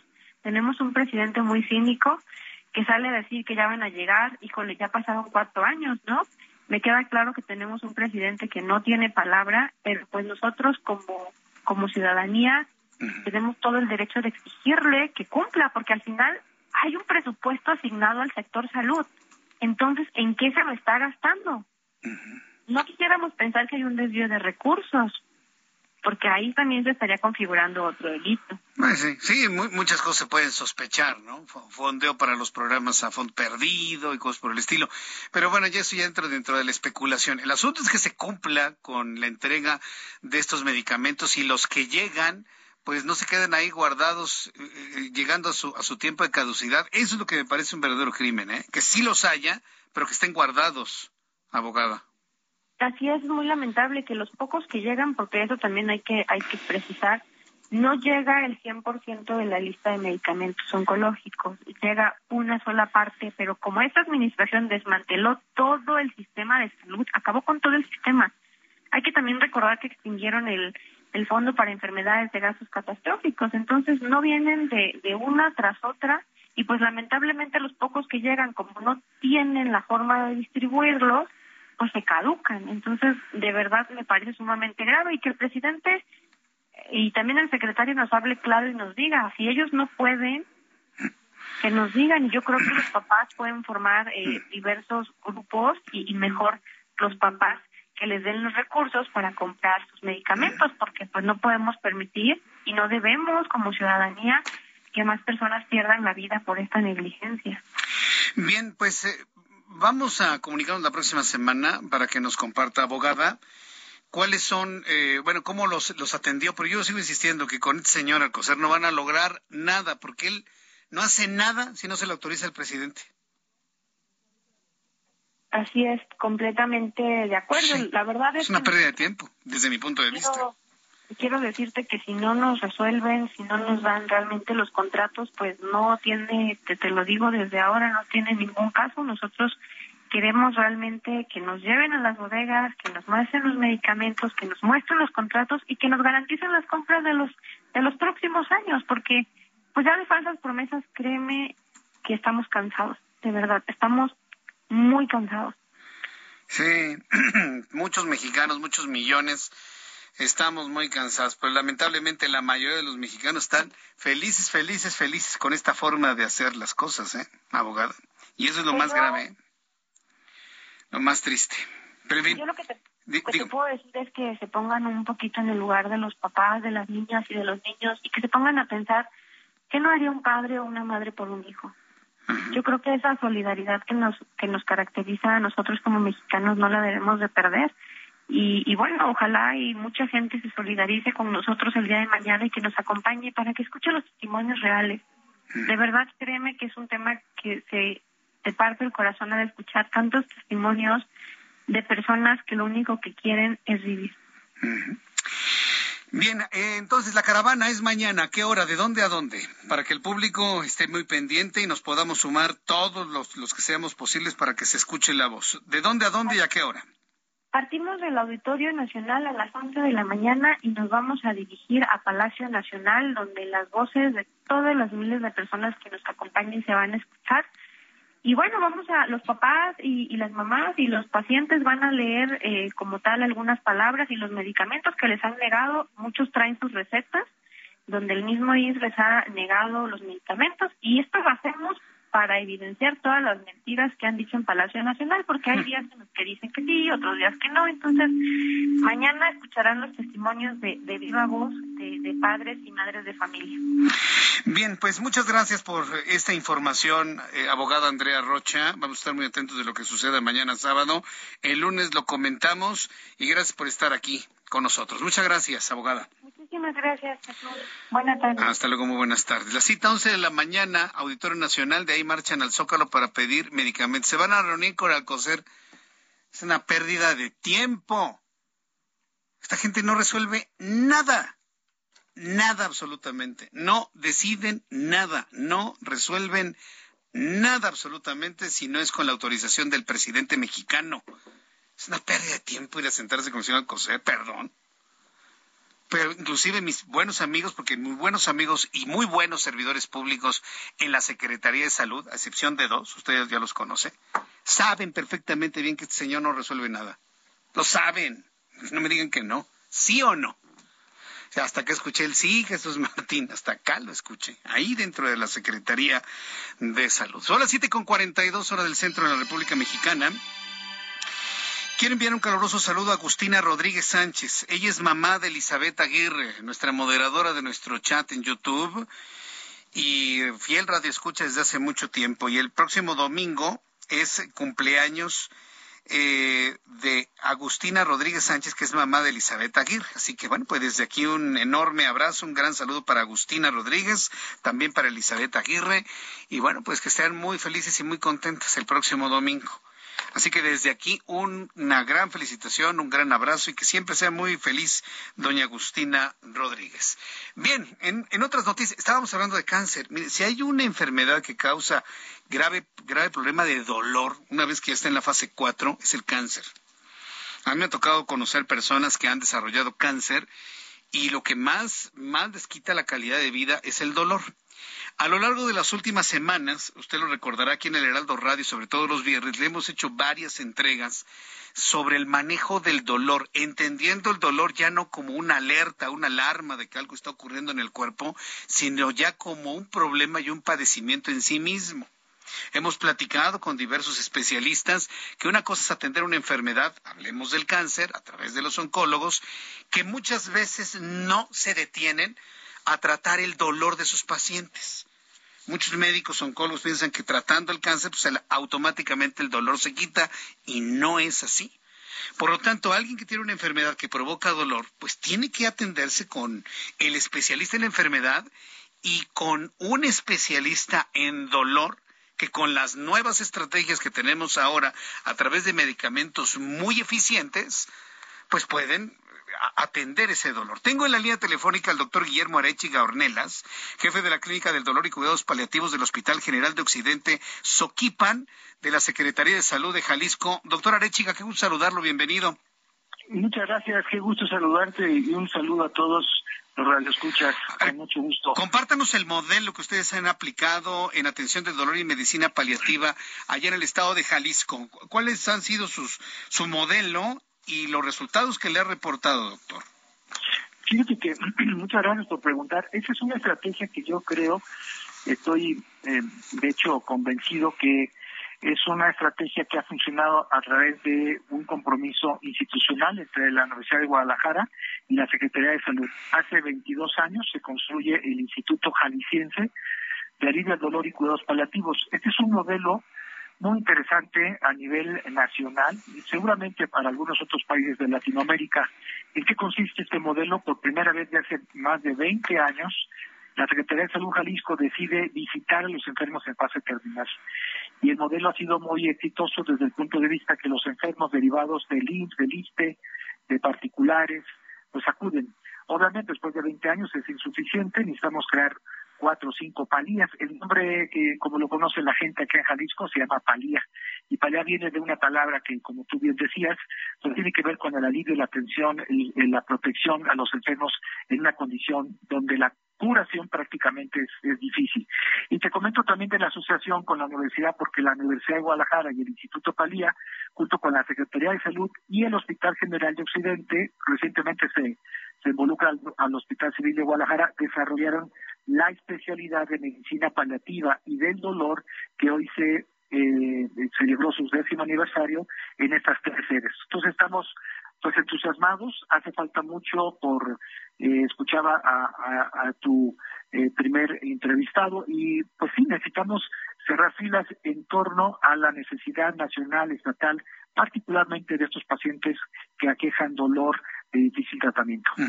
Ahora, eh, la experiencia que usted ha tenido, doctora Arechiga, para eh, controlar el dolor de un paciente de cáncer o de algún otro padecimiento, ¿qué, tanto mejora la calidad de vida y qué tanto habilita a ese paciente para poder pues llevar una adherencia a su, a su, tratamiento y salir airoso adelante de, de su padecimiento?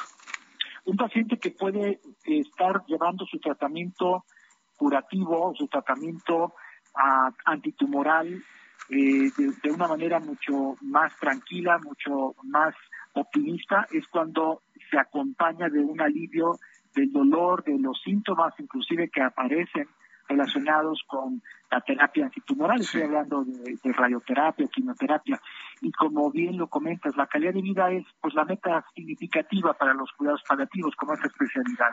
¿Y cuál es, la, cuál es la calidad de vida? Lo que el paciente dentro del entorno familiar, social, individual, personal y espiritual quiere y decide. Entonces alguien dice, bueno, a mí lo que me, lo que me significaría muchísimo y que me le da sentido a mi vida es que me quiten el dolor. Lo que le da sentido a mi vida es estar rodeado de mis familiares en la parte final de mi vida. Lo que lo que necesito yo es ser, sentirme acompañado por un grupo de especialistas que entienden mi enfermedad y que no soy un número, no soy un registro, no soy una cama. Eh, en ese sentido, me parece que la medicina paliativa ha desarrollado desde hace más de 34 años que gracias al Instituto Nacional de Cancerología, eh, Nutrición, donde nos entrenamos en aquellos entonces. Y mira cómo de 34 años a la fecha seguimos hablando de lo mismo. Eh, necesitamos urgentemente, urgentemente, eh, pedirle al gobierno federal que realice las gestiones para que haya presupuesto para la creación de especialistas pagados en medicina paliativa. Te pongo el ejemplo, un geriatra cuando se jubila, pues contratan otro geriatra. En el paliativismo en México desde hace 34 años no existen plazas específicas para paliativistas. Es, es un, tema, que, que yo quisiera que platicáramos en una oportunidad futura, doctor. Por lo pronto agradecerle mucho estos minutos de comunicación con el auditorio del Heraldo y seguir, seguiremos hablando de dolor en este espacio. Yo le agradezco mucho, doctor Arechiga, el que me haya tomado la comunicación. Con mucho gusto, te mando un abrazo y a todos los radioescuchas. Un fuerte abrazo, que le vaya muy bien. Hasta luego. Es el doctor Guillermo Arechiga, es jefe de la Clínica de Dolor y Cuidados Paliativos del Hospital General de Occidente en el estado de Jalisco y han tenido una gran, gran experiencia utilizando los opioides. Si usted tiene dolor, consulte a su médico y coméntele que escuchó información del dolor con base en opioides en el Heraldo Radio. Su médico le va a decir por dónde debe usted transitar hacia una mejor calidad de vida sin dolor. Nos vamos a quitar el dolor también del alma. Y fíjese, quitarse el dolor del alma transita en el entretenimiento. Vamos este fin de semana al cine. Adriana Fernández, qué gusto saludarte. Bienvenida. ¿Cómo estás, Adriana? Muy bien. ¿Y tú, mi querido Jesús Martín, cómo te fue de vacaciones? Ay, muy bien. Ni me recuerdes porque me quiero regresar, ¿eh? Así, que...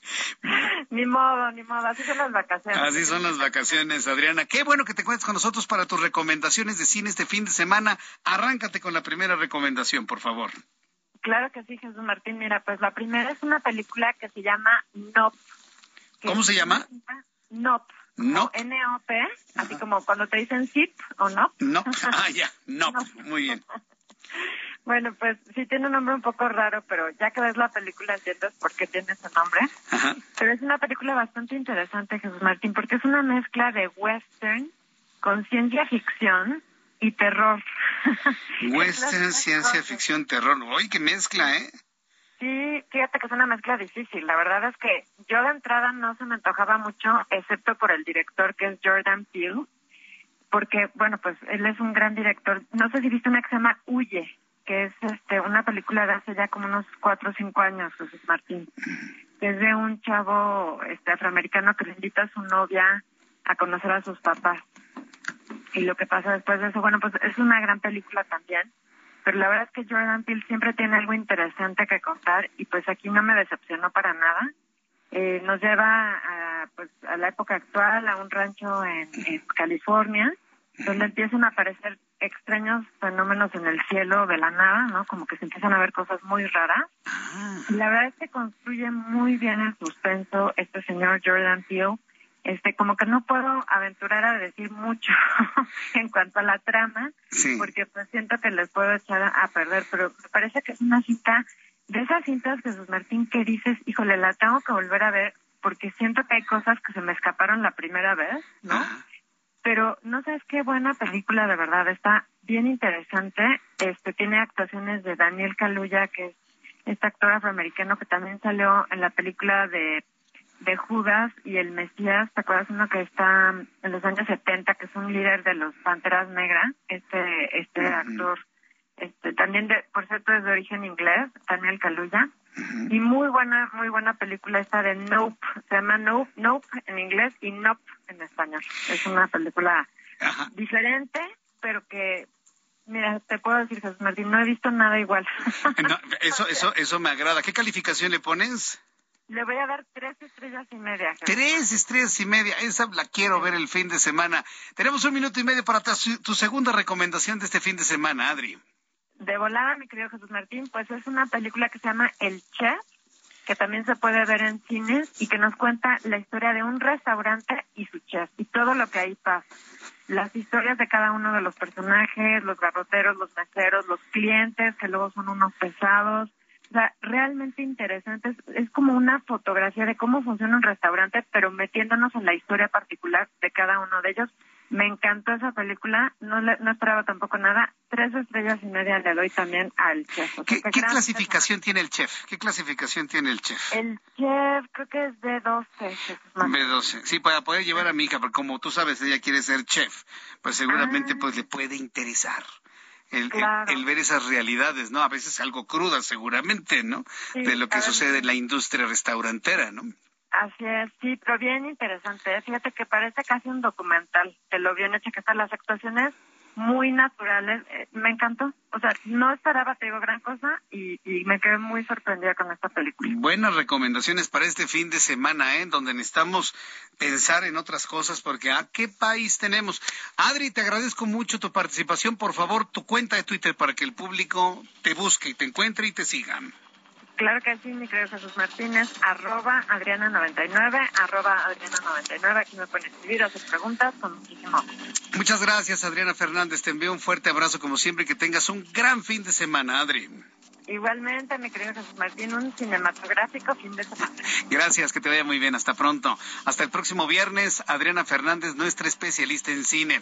Y con esto hemos llegado al final de nuestro programa. Lo espero mañana en digitales. Lo espero mañana en mi mañanera a las nueve de la mañana por digitales a través de Jesús Martín MX en YouTube. Próximo lunes, 2 de la tarde, por el Heraldo Televisión, a las 2 de la tarde, canal 8.1, 6 de la tarde, Heraldo Radio. A nombre de este gran equipo de profesionales de la información, nos despedimos deseándole que tenga un gran fin de semana. Buenas noches. Esto fue Heraldo Noticias de la tarde con Jesús Martín Mendoza.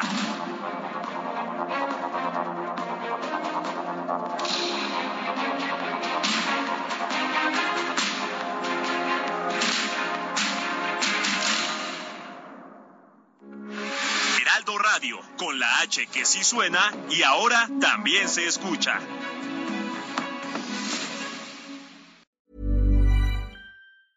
Ever catch yourself eating the same flavorless dinner three days in a row? Dreaming of something better? Well, HelloFresh is your guilt-free dream come true, baby. It's me, Kiki Palmer.